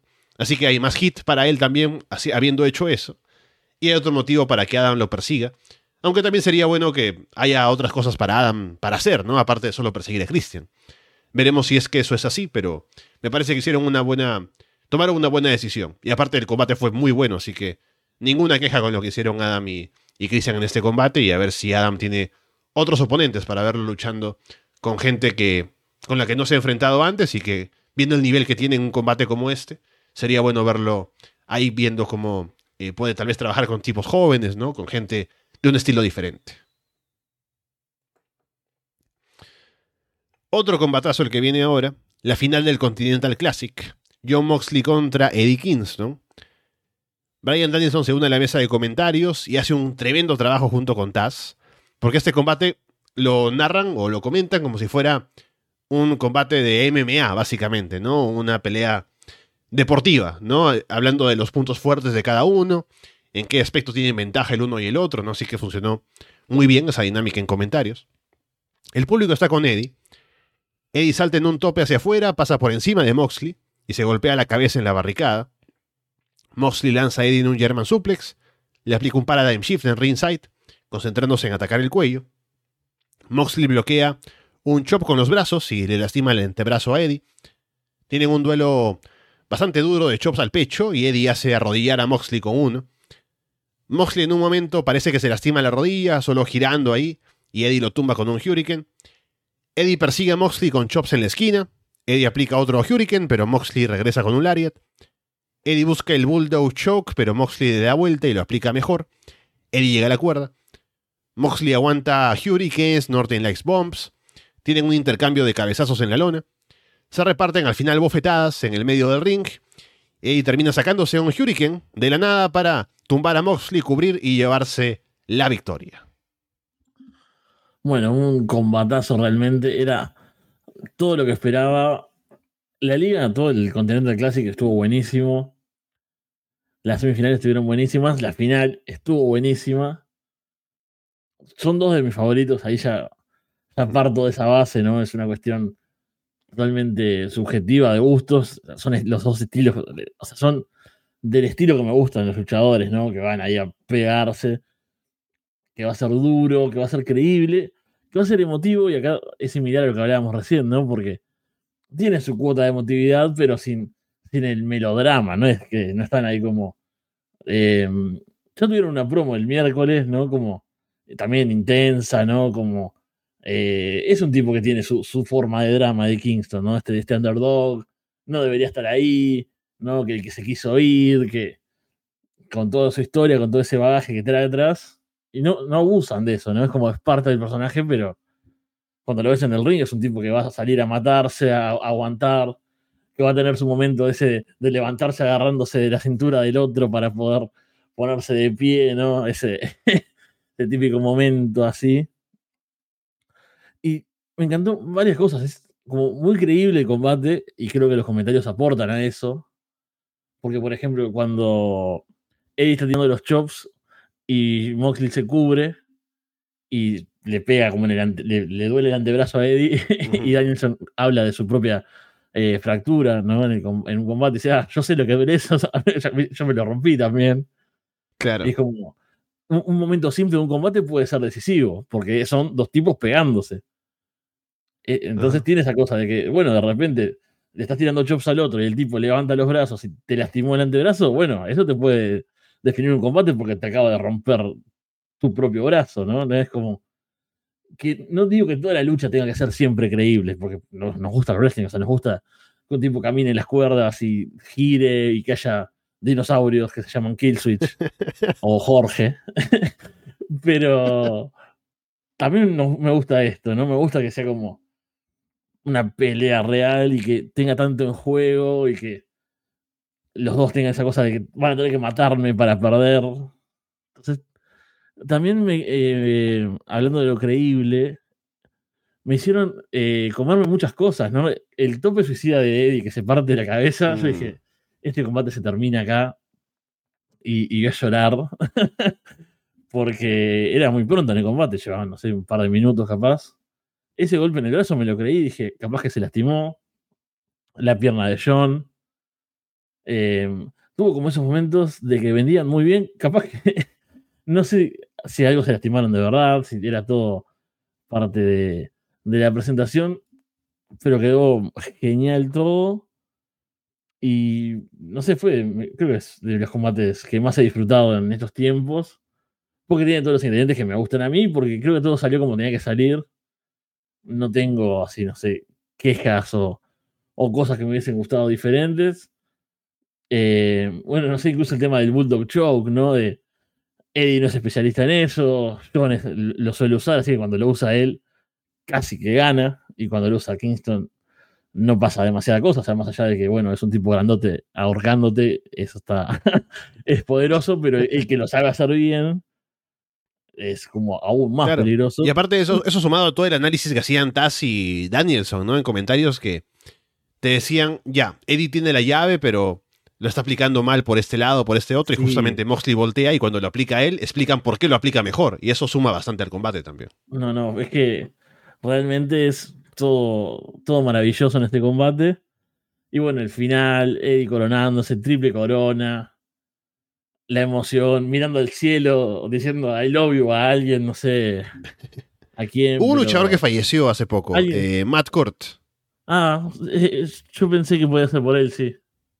Sí, porque yo escuché, bueno, al final le leí los labios a, a Eddie y decía, ¿no? Este, mm, amor para Matt Cort, ¿no? Que falleció. Eh, pues, me parece que también es un gesto al inicio, cuando entró al, al ring, ¿no? Así que hubo un poco ese tributo también. Pero eso, todo, todo salió muy bien, me, me encantó y, y tengo expectativas y dudas, sobre todo, con la triple corona. Yo creo que hasta que. Yo, mi, mi postura era como, bueno, hasta que no llegue ese día, no termine el combate, no haya un ganador y veamos lo que se viene, o sea, qué defiende, no voy a terminar de entenderlo. Porque no, no van a desactivar, ya lo hablamos igual, no, no van a desactivar el título mundial de Ring of Honor. Eh, ahora qué va a hacer, va a defender los tres a la vez, va a defender uno, según dónde. Habrá que esperar estas próximas semanas, pero. Y por cierto, antes de terminar, qué lindo el título del- de la liga, Hmm. del Continental Classic. Que por cierto lo spoilearon, ¿no? Porque hubo al final la gran revelación del título y Eddie lo mira y dice, oh, qué bonito, ¿no? Pero en la pantalla cuando empezó el combate pusieron Continental Classic, Championship, no sé, y pusieron en la gráfica del título ahí en la pantalla. Claro, no me di cuenta de eso. Eso que fue que Kevin Dunn se salió de WWE para venir a, a, ser asesor, ¿no? ¿Qué pasó con esa producción? Pero bueno. Eh, el combate estuvo muy bien. Puede ser mi favorito del show, junto con el anterior, pero creo que este me gusta más por todo lo que hay alrededor, ¿no? Con todo lo que vino del Continental Classic Y justamente lo que hablábamos también con Andrés, esta presentación deportiva de AEW, que es algo que ellos saben hacer muy bien y que lo distingue de otros productos, sobre todo comparado con la empresa que está por encima de ellos, que es WWE, que esa era la intención también en un inicio de la empresa, ¿no? Presentar esto como un deporte, con los rankings y todo esto, pero creo que en el Continental Classic ha sido la forma de expresarlo de la mejor manera, porque es un torneo que se entiende perfectamente solo con las matemáticas, ¿no? De ver quién gana, quién pierde, los puntos, las finales y todo eso. Y además este combate final, que tiene tanto de precisamente esa presentación deportiva, ¿no? Con Danielson y Taz hablando de que Eddie es mejor en el striking, pero Moxley es mejor en el grappling, y que les conviene hacer esto y esto otro, y luego cuando ves el combate ves que tienen razón en lo que te están diciendo, porque no se lo están inventando, sino que entienden el wrestling, y así es como trabajan también Moxley y Eddie. Así que todo funciona perfectamente para venderte que este combate es legítimo, ¿no? Dentro de lo que es el wrestling, como sabemos, pero que funciona muy bien en esos parámetros. Y al final Eddie además siendo el underdog que gana, eh, cumpliendo la historia de haber puesto los títulos en juego y al final siendo capaz de retenerlos y ganar el otro, ser el triple corona y los títulos de Japón y todo lo demás, funciona perfectamente. Así que muy bien por Eddie Kingston, que se coronó aquí. Y como decíamos también en el especial navideño, ahora lo que esperamos todos es que el título no se defienda, sino que sea un eh, premio para quien ganó, así como el, los torneos de Owen Hart. Y cuando llegue el próximo año, el siguiente Continental Classic, se ponga en juego esa corona otra vez porque va a haber otro torneo, ¿no? No el tipo que lo ganó, que ganó el torneo, va a tener que defenderlo en combates individuales. Pero Eddie seguirá siendo campeón de New Japan Strong y de Ring of Honor como siempre. Mientras que el título, ese otro, es solamente por el ganar el torneo, ¿no? Vamos con el main event, título mundial de AEW. MJF contra Samoa Joe. Max sale con un video con gente de Long Island poniéndolo over, ¿no? La gente estuvo coreando al inicio el nombre de Joe durante su entrada, pero luego se nota que Max es el local y Joe es el heel, así que aquí sí funciona perfectamente lo de apoyar a el babyface que es MJF y estar en contra del heel que es Joe. Adam Cole aparece con muletas para ver el combate en ringside. Max viene con un gran vendaje en el hombro izquierdo. Joe lanza Max con un Yuranagi en la esquina y se pone a atacar el hombro, lesionado para tomar el control. Joe busca el Muscle Buster, pero Max escapa y saca a Joe del ring. Max va por la patada del canguro, pero Joe lo atrapa. Joe lanza a Max en un combo de German Suplex, Dragon Suplex, Straight Jacket Suplex. Joe aplica un Muscle Buster en el filo del ring, que se ve brutal. Max se recupera y vuelve a intentar la patada del canguro, pero Joe lo detiene. Max intenta levantar a Joe sobre sus hombros, pero se desploma. Max ataca el brazo izquierdo de Joe para luego intentar la Salt of the Earth. Joe va por el coquina clutch, pero Max retrocede y, lo empuja a una esquina, aplastando al referee. Max le da un golpe bajo a Joe en la esquina y lo levanta sobre sus hombros para un F5, que también luce muy impresionante. Max cubre, pero el referee se demora en contar, así que cuenta en dos. Max le pide a Cole que le pase el anillo, Cole se tarda en encontrarlo. Joe encaja el coquina clutch. Max en un momento quiere salir, ¿no? Pero luego Joe acomoda la llave. Y luego viene el spot, que es genial porque siempre que ves esto, sabes que no va a pasar, que va a ser tres veces que le levantan el brazo y lo sueltan y no lo levanta, ¿no? Pero el referee levanta el brazo a Max una, dos veces, tres veces y no reacciona. Así que dicta que Max se ha desmayado, así que el combate termina y Joe se lleva la victoria por desmayo de Max. Así que Samoa Joe es ahora campeón mundial de AEW, Fede. Qué maravilla de final. o sea, me sorprendió por completo. Porque esperaba. Eh, voy a, voy a, brindar en, este combate. Realmente me siento un, viejo de. No sé, de esos programas bizarros de, la tele que, que hacen este tipo. Bien, Alessandro también. Salud, grande, grande Samoa Show. Y voy a tomar un si abrís. Esto es una aberración, igual es como un Fernet con coca en la lata, ya armado. Pero es como por las risas, ya, ya me lo regalaron. Volviendo, qué, terrible que estamos hablando del combate principal. y nos desviamos por completo con esto. El combate me gustó mucho más de lo que esperaba Porque termina el anterior, que fue, no sé, prácticamente perfecto. Y yo dije, bueno, acá va a venir la novela, ¿no? Cuando sale Adam Cole, me agarré la cabeza, dije, Ajá. esto va a ser peor, ¿no?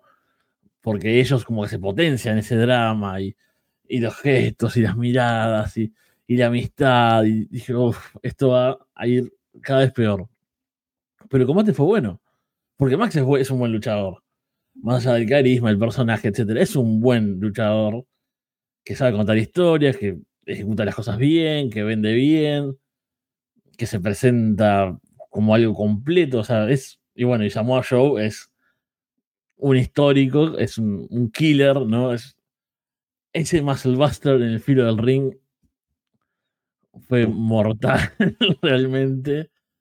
Eh, fue todo muy fue increíble también a su manera este combate, ¿no? Que veníamos del otro, que era como muy deportivo, muy real, y este también se sintió a su manera, o sea, no igual en ese sentido, pero no, no estuvo como sobreproducido, ¿no? No tuvo como esa cosa exagerada de main event, de, de elementos exteriores. Tuvo detalles, no sé, lo de la caída del árbitro, me asusté, pensé que iba a ser peor, no pasó nada. Yo me imaginaba, o sea, realmente, los, el, el diablo apareciendo, ¿no? Luces que se apagan, ese tipo de cosas, ¿no? Eh, Wow. New World Order, Realness, ¿no? Así como un poco en esa, en esa cosa WCW. Yo no, claramente no vi nada de eso. Yo es todo porque los escucho a ustedes. Pero, Pero basta. Esa, esa narración es, eh, es como verlo, ¿no? Así que. Sí, sí. Yo hablo con propiedad de- del 97 ahora. Y cuando termina el combate, quedé, pero completamente sorprendido. Dije, ¿qué? ¿Qué? ¿Esto va a terminar así? No me pareció anticlimático. Me, pare- me- me sorprendió eh, realmente. Y dije, no, acá va a tener que pasar algo, ¿no? Va a haber eh, bar, ¿no? Digamos. Claro. No, tenía la, la mano eh, sobre la cuerda, no sé, no, el árbitro en realidad X. Y, y pasaron los segundos, los minutos, Samoa Joe se va con el título, y es oficial, y Samoa Joe, o sea, ni siquiera puedo todavía como caer en que Samoa Joe es el... Cierto, ¿no? Porque mundial. además el show no cierra con Samoa Joe, entonces no te quedas Claro. con eso como la impresión final, pero hay que recordar que sí, Samoa Joe ganó el título, ahora es campeón mundial Wow. de AEW, lo cual trae muchas cosas ahora a, a partir de ese momento, ¿no? Pero también me parece que el final funcionó muy Sí. bien con... Porque habría sido... O sea, también habría sido válido que hicieran como hacen en otros combates, que yo aplique el coquina clutch o cualquier luchador, ¿no? Aplica una llave de estrangulamiento y el referee ve que el, el tipo no responde, entonces ya, acaba el combate porque se desmayó. Pero hacer el drama todavía de las manos, ¿no? Como decía, que en la mayoría del tiempo, o todo el tiempo, sabemos que no es el final, pero que esta vez sí lo sea, añade algo más al combate también, ¿no? Es como que, oh, de verdad se desmayó y Joe ganó, así que me parece que también ese final aportó bastante al drama del combate y a la victoria. Sí, lo, lo último que quería decir antes de pasar a- al post, a ver si lo, lo recupero, porque ahora que lo estoy empezando a decir lo acabo de perder. A ver, ¿qué era? diablos. MJF, el, Estamos hablando de el las final, llaves, del final. Adam Cole, Samoa Joe, campeón. Bueno, no, no, no le voy a. No, no le encontré, no le encontré. Me, me- me quedé en lo que estabas diciendo y, y me perdí lo mío. Pero ya, si vuelve, lo, lo comento de nuevo. Bien, bien, bien. Seguro que vuelve. El combate estuvo muy bien. Ya como dicen por acá, lo decía eh, Rodrigo en el chat, con Joe en modo asesino, ¿no? Y viéndose muy bien. Y aparte que ya venía teniendo muy buenas actuaciones Joe ya de mucho tiempo, siendo el campeón de la televisión de Ring of Honor. Ah, dale, adelante. No, no te interrumpo más. Eh, todo esto también hace que el haber abandonado el título de televisión de Ring of Honor esté bien. Porque mi principal queja en su momento era: esto no tiene sentido, va a dejar el título por una oportunidad y lo pierde y al final Samoa Joe quedaría como un tonto, el título queda como una porquería que no importa y ahora fue como, bueno, el tipo se la jugó, le salió bien la jugada y aparte el título de televisión después tuvo un buen fin, ¿no? En el Survivor of the Fittest, lo tiene que Fletcher. Así que incluso teniendo hasta eso en cuenta, es un buen resultado.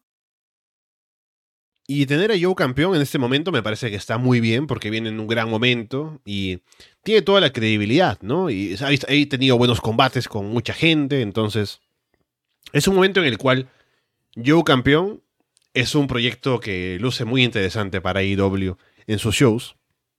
Así que estoy contento con esa decisión. Como decíamos en la previa, se sentía que era el momento de MJF de soltar el título.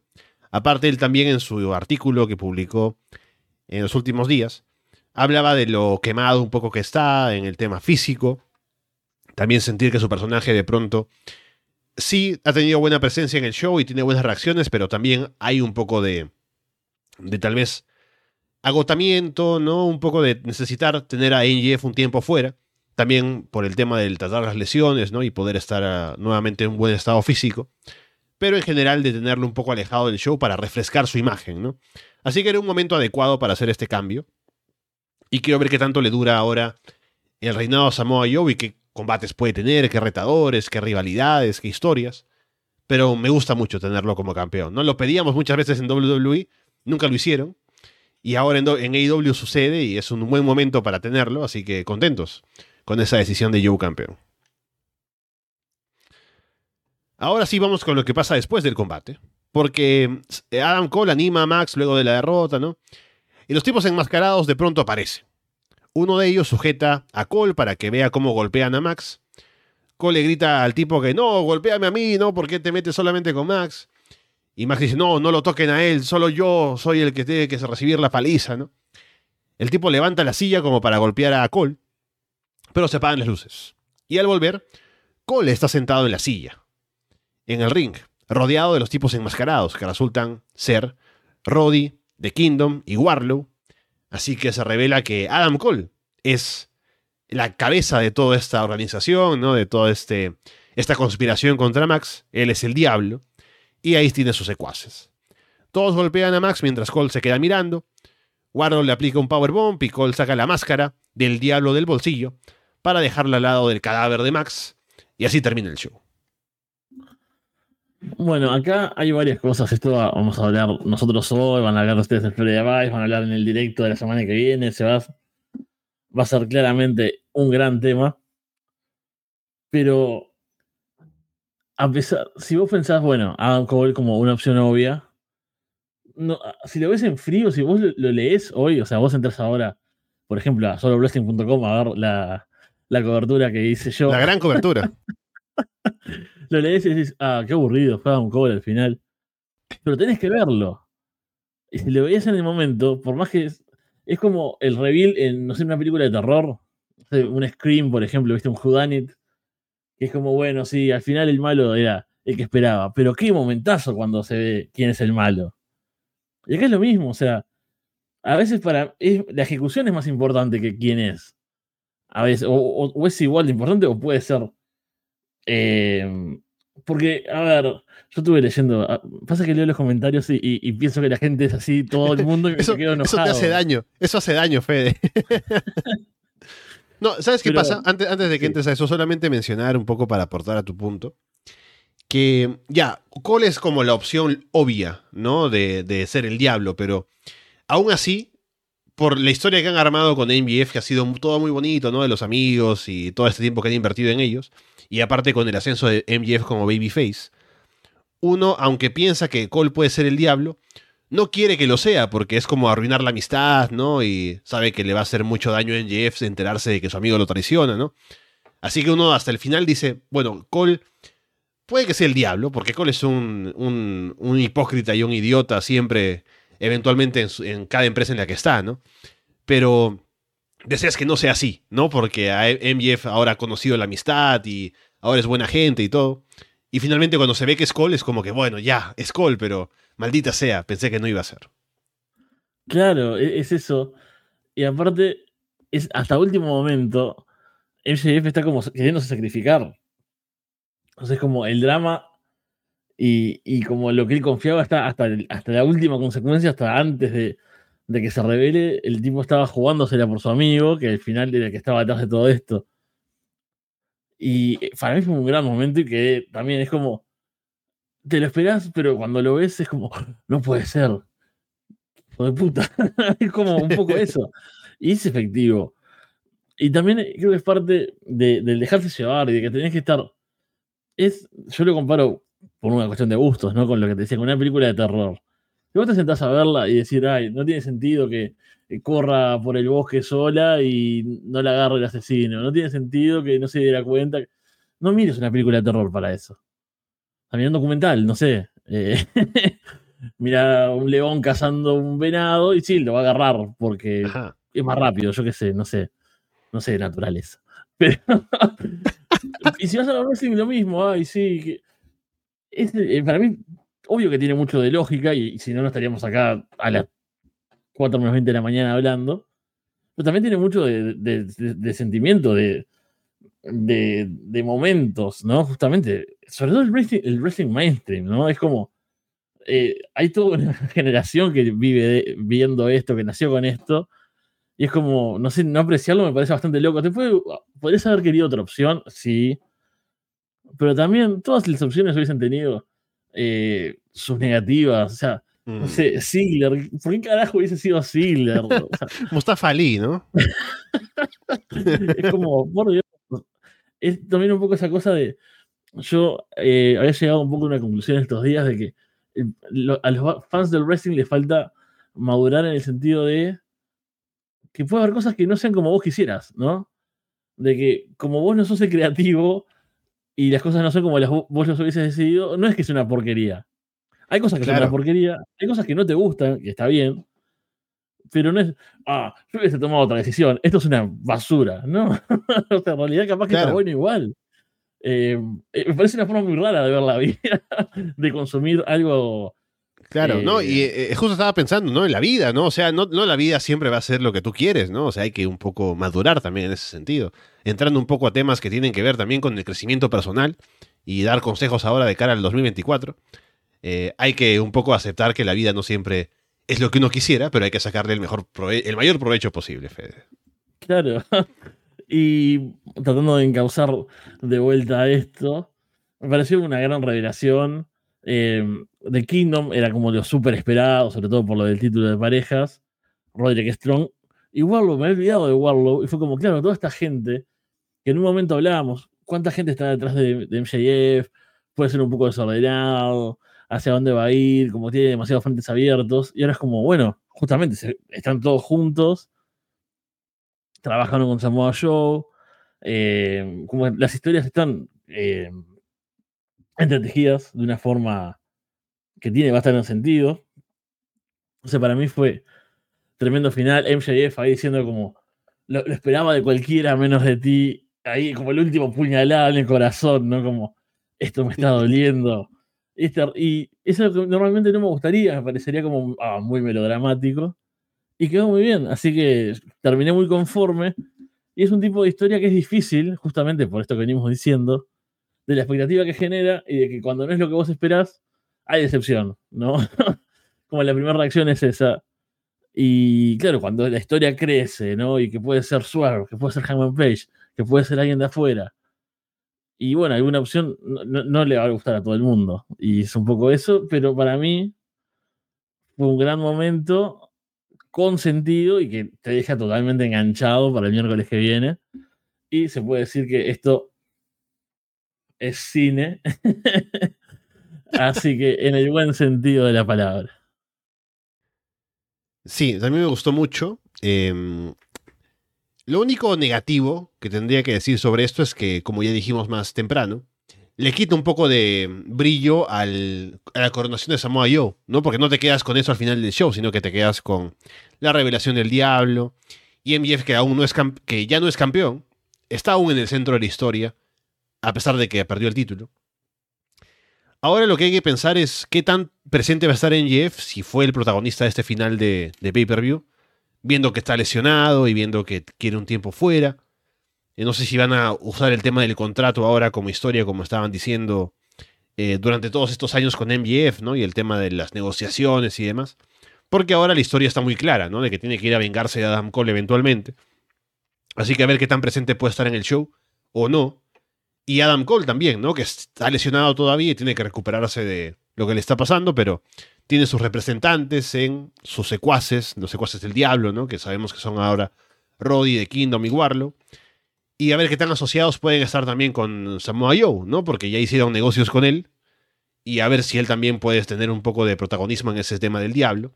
Pero me gusta la idea de Cole, siendo este tipo que está lastimado, pero aún así es la mente maestra, y que los demás lo van a proteger si alguien quiere ir por él, hasta que pueda estar sano y pueda luchar, ¿no? Así que me gusta Cole la figura del diablo porque sé que con una promo nada más te va a convencer de que eso es lo mejor del mundo, y eso es un mérito del talento que tiene él. Y, eso, ¿no? Solo ver cómo es que MJF ahora aparece en el show o no, y que eventualmente vaya a ir por Adam Cole cuando estén ambos sanos. Pero me parece que es un gran cierre para el show precisamente por lo que dices, ¿no? Que no solamente te dio un buen show, este World's End en general, sino que también te genera esa expectativa para ver qué va a pasar en el próximo programa de televisión, qué historia van a armar ahora con ese final. Y también, si uno recuerda, al final, un poco retrocediendo un par de minutos, que Samoa Joe es campeón. Así que hay que ver qué va a pasar con él y su reinado a partir de ahora, que también es algo que te deja con mucha expectativa. Bien, Fede, entonces es momento, ahora siendo muy tarde para ti seguramente, casi las 4 de la mañana, vamos a cerrar este programa y vamos a cerrar el a Arras de Lona por el momento en 2023. Así que primero agradecer a la gente que se ha quedado a escucharnos a esta hora y también la gente que nos escuchará después seguramente este programa de la revisión de World's End y en general que nos han escuchado durante todo el 2023 y durante los últimos años, si son gente que viene de hace mucho tiempo o gente que viene recientemente, agradecemos siempre que estén atentos a lo que pasa en Arras de Lona y continúen con nosotros para el próximo año 2024, cuando cumplimos 10 años de programa en Arras de Lona. Y además también la gente que nos apoya en el Patreon, que siempre nos viene muy bien para lo que necesitamos cubrir en cuanto a gastos del programa. Y si no nos apoyan igualmente, que nos escuchen también nos alegra y hace que creemos una comunidad que es muy bonita, que es lo mejor que tiene Aras de Lona, sinceramente. Así que estaremos juntos este próximo año con más programas, más cosas que revisar, seguramente más shows interesantes y divertidos. Así que bueno, Fede, estaremos próximamente, ya tenemos un compromiso que vamos a cumplir en los próximos días, viendo de organizarnos bien para poder hacerlo, pero que sea un año más de más cosas que hacer en Arras de Lona. Bueno, difícil. Es como cuando hay una muy buena promo y después sale, no sé, eh, Wheeler Shoot a tener que hablar. me, siento un poco, un poco así.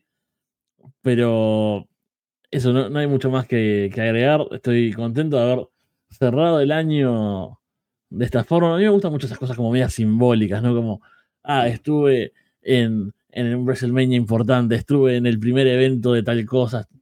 Em, acá, o sea, estuve acá en Arroz de Lona, ¿no? Em, y bueno, me parece que está bueno cerrar el, el, año, empezar mi cumpleaños, que no me parece demasiado importante en sí mismo, mm. pero es como estoy eligiendo, eh, como, ¿qué harías en tu cumpleaños? Bueno, miraría un buen show y haría un podcast que me gusta. Así que me parece que eso habla un poco de, de lo que significa y bueno, de lo agradecido que estoy de, de todo esto que, que, es el Arras de Lona Universe, que hemos montado desde este lado, desde el otro, y bueno, con todos los compañeros de varios países, que también parece una cantidad de, eh, de gente, no sé, las diferencias de horarios. ¿Por qué tengo problemas con los usos horarios? Porque estamos en todos lados y son las 4 de la mañana en Uruguay. No sé, hay gente de, de todos lados escuchando ahora, nos van a escuchar mañana, vamos a ir hablando de esto y es, es lo que nos gusta y bueno, nos hace felices, así que muchas gracias. Bien, con eh, todo eso dicho, por ahora los dejamos de parte de Fede Fromgel y Alessandro Leonardo. Muchas gracias. Tengan feliz año nuevo, aunque Andrés dijo que es mala suerte desearlo anticipadamente, pero yo igual lo digo. Y nos vemos pronto. Hasta luego.